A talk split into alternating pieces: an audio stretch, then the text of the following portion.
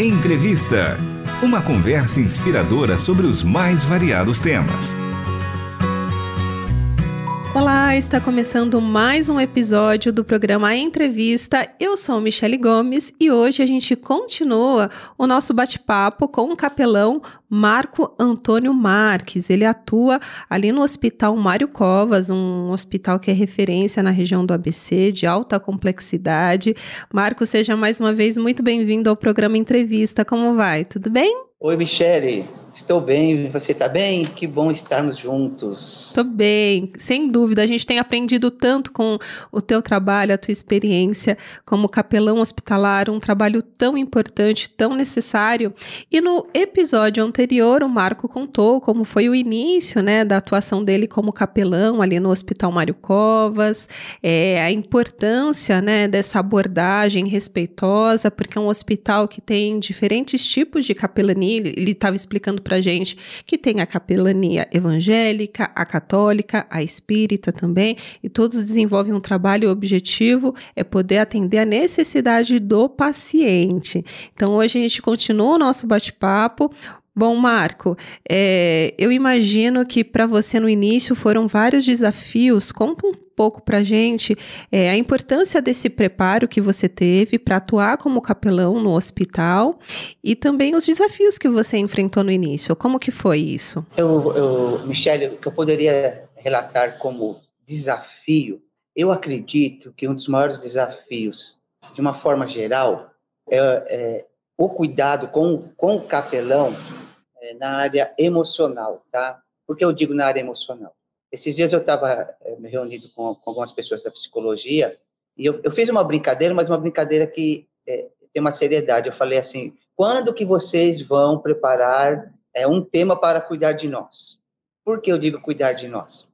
Quando você está visitando uma pessoa que ela está em final de vida, vamos falar de final de vida, e, e essa pessoa, todos os diagnósticos são que a doença avançou, que não tem mais, é, não tem mais tratamento, o que, o que, que vai ter? É, ela vai entrar no, no, Eu participei um período dos cuidados paliativos na, nos cuidados espirituais, tá? Então, eu, eu fazia parte da equipe de cuidados paliativos, mas no segmento de cuidados espirituais por causa da, da capelania. Então, eles me chamaram para fazer parte da equipe médica por esse motivo. Vou, vou te dar um exemplo. O paciente, é, ele, ele fala para a psicóloga, fala para os médicos, fala assim, ah, eu não mereço estar doente, por que Deus está me punindo? Eu estou em pecado. Quando ele faz essa pergunta para o médico ou para a psicóloga, eles não sabem o que não sabem o que falar nessa questão, nessa abordagem. Aí, a hora que chama o capelão, para ele, ele dar assim, esse respaldo, para ele trazer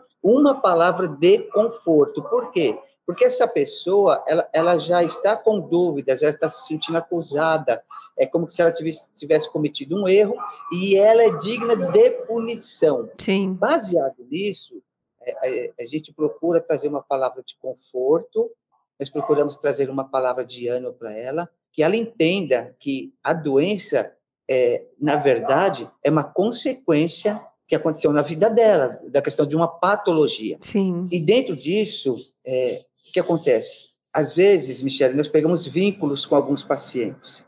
E quando você sabe, de repente, esse paciente partiu.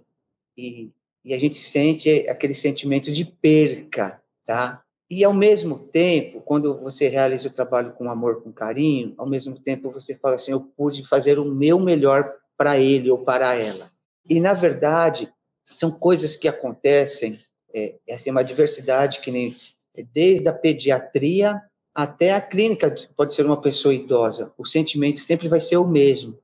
E isso que, que acontece, a gente, nós, capelões, às vezes ficamos afligidos. É, eu, eu, eu uso uma frase, e nós usamos jaleco, tá? E o que, que eu falo para os capelões? Eu falo assim, ó, quando, você, quando termina a visita, quando você tirar o jaleco, deixa toda essa carga emocional, todos esses pensamentos, todos esses sentimentos, deixa no jaleco. Porque é então, difícil, forma... né? É, porque acaba criando um vínculo, é difícil também separar isso, mas é necessário, né? Para poder dar o suporte. No início, Michele, eu chegava em casa, às vezes eu comentava alguma coisa, aí eu percebi que eu parei, tá?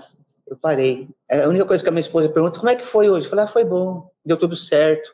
Eu já não comento mais nada, porque eu percebi que aquilo que eu, eu, via, aquilo que eu acompanhava, não ia trazer nada legal para ela, falar de sofrimento, falar Sim. de adoecimento, né? O que a gente tem que falar é assim, o paciente teve alta, o paciente foi para casa, é, o, o, a resposta do tratamento é, foi positiva. Entendi. E, e, nós fizemos o curso de comunicação, comunicação de más notícias, de luto, de acompanhamento, e, e tem acontecido algumas coisas assim.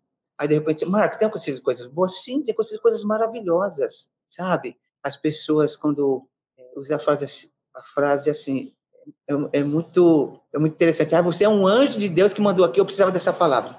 Aí você fala, uau. E, e às vezes acontecem uns percalços, Michele, assim, umas lutas, algumas coisas.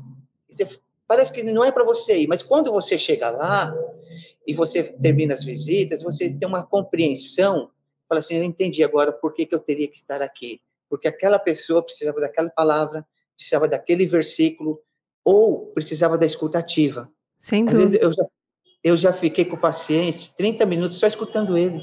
E não tem dificuldade nenhuma, sabe? Uhum. Detalhe, eh, Michele, nós estamos no hospital de segunda a sexta-feira, entre as 14 às 16 horas. Todos, os, todos esses dias nós estamos. Nós estamos conversando aqui agora, tem uma equipe lá fazendo visita. Ao todo são quantos capelães? Olha, antes da pandemia, só para você ter uma ideia do panorama, antes da pandemia, no hospital tinha quase 600 voluntários. Quando voltou da pandemia, o hospital entendeu que era muita gente. Aí voltou 120. 120. Então são 10, voltou 10 ONGs, 12 ONGs, cada uma com 10. E aí abriu um, um treinamento, teve uma ONG que não, duas ONGs que não quis, o, aí cedeu a, a vaga para nós eles perguntaram se nós interessávamos. Hoje nós estamos com 19 pessoas. Que legal. O Marco, agora, por exemplo, quem tem interesse, né, para atuar nessa área, se tornar um capelão hospitalar, o que é necessário? Tá. tá. Primeiro é ser cristão. É, nós fornecemos um formulário que leva o pastor dele para o pastor, que o pastor vai estar ciente que esse, essa pessoa vai estar fazendo um trabalho voluntário no hospital, junto com a roupa capelania. O primeiro treinamento é com a roupa capelania e depois, que nem eu falei, tem os treinamentos que é exigido agora pelo hospital. Então, vão ser essas 20 horas de treinamento do hospital. Entendi. A Roupa e Capelania é a organização, é a ONG que você faz parte e que tem né, essa atuação no Mário Covas, é isso?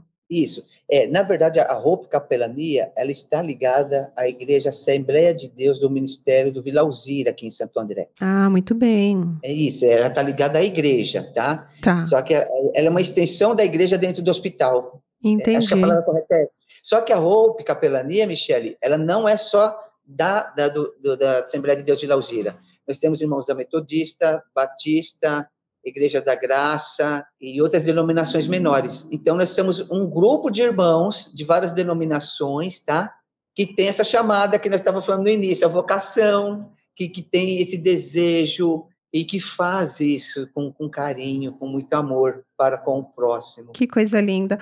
Ô Marco, é, eu queria que você compartilhasse com a gente alguma história que te marcou nesses anos que você tem atuado como capelão, de que maneira esse trabalho tem impactado a vida dos pacientes ou dos familiares e a sua própria vida. Tem alguma história que você pode compartilhar que é marcante para você? Tem, teve ocasião, deu, teve um dia que eu cheguei num, num quarto é, e aí estava tava o paciente, estava um, um senhor que era filho e uma moça que era neta. Então já era a terceira, a segunda geração, né? Sim. E eu identifiquei, nós começamos a conversar e aí eu, eu fiz uma provocação, uma provocação e a gente já estava conversando um tempinho. Aí eu, eu não, não me recordo os nomes agora, tá? Mas eu me lembro assim que eu perguntei assim para o pai sobre o filho. Ele deu muito trabalho. Daí ele começou a contar uma história de, um, de uma história de um pé de limão que tinha no quintal, que ele subia no pé de limão, que ele dava trabalho e que, que ele, o pai não queria, e, ele, e eles começaram a sorrir, e, e aí, aí, aí, nós acabamos descontraindo, ele, o, o, pai contando a história do filho, que nós começamos a, a sorrir, e, e, nós exageramos um pouco, é, é, chegou ao ponto de teve um médico, porque eu falo que é um médico, ele estava de jaleco branco, ele veio olhar, ele chegou até a porta da clínica para pra olhar ver se estava tudo bem, né? Quanta risadaiada, né? Quero dizer, Michele, são esses momentos que ele é muito importante. Um momento de, olha só, no lugar que tem tristeza, angústia, dores, você conseguir levar um momento de distração, de sorriso. E, e naquele momento, por aqueles poucos minutos, todo mundo esqueceu da doença, entendeu? Sim. E aí eles me deram a oportunidade de fazer uma oração, de ler um texto bíblico, e aí a gente distribui a literatura. As pessoas agradecem. Como foi bom vocês estar aqui. Eu precisava desta palavra, eu precisava ouvir isto. Então, isso que são coisas edificantes. Parece que, parece que é uma coisa é, é boba, mas não é tão. Isso é tão importante, é tão relevante para o, para o paciente, para os familiares, que as pessoas ficam pensativas. Esse dias eu estava é, estacionei o carro num mercado próximo aqui de casa, e eu saindo do estacionamento para entrar no mercado. Eu fui abordado por um, um rapaz. Ele me parou, oh, tudo bem? E eu não lembrava dele. Ele falou, você me desculpa, mas eu não estou lembrando de você. Ele falou assim, você visitava o meu pai, você ajudou a cuidar, do meu pai, lá no Hospital Mário Covas. E ele se lembrou. Ele lembrou, e ele falou assim, eu sou muito grato a você. Aí eu falei assim, e como é que tá o papai, ô Michele? Ele falou, papai partiu, tá com o Senhor. Ah, sim. Mas ele, olha só, mas ele é uma pessoa, onde ele me vê, ele vai lembrar. Sim. Então nós deixamos algumas sementes, sabe, Michele? Sementes de amor, sem dúvida. sementes de compaixão, sementes do Evangelho. Ô Marco, é, a gente vai precisar de mais uma parte 3 para essa conversa, porque a conversa tá boa e a gente precisa ainda falar sobre o presente diário, né? Esse devocional como sim, um instrumento, sim. né? Nesse trabalho que vocês têm feito no Mário Covas. Muito obrigada pela entrevista e a gente se encontra no próximo episódio. Ok. O episódio de hoje teve produção e apresentação de Michele Gomes e na mesa de som, Pedro Campos. Até o próximo entrevista. Você acabou de ouvir Entrevista. Realização Transmundial.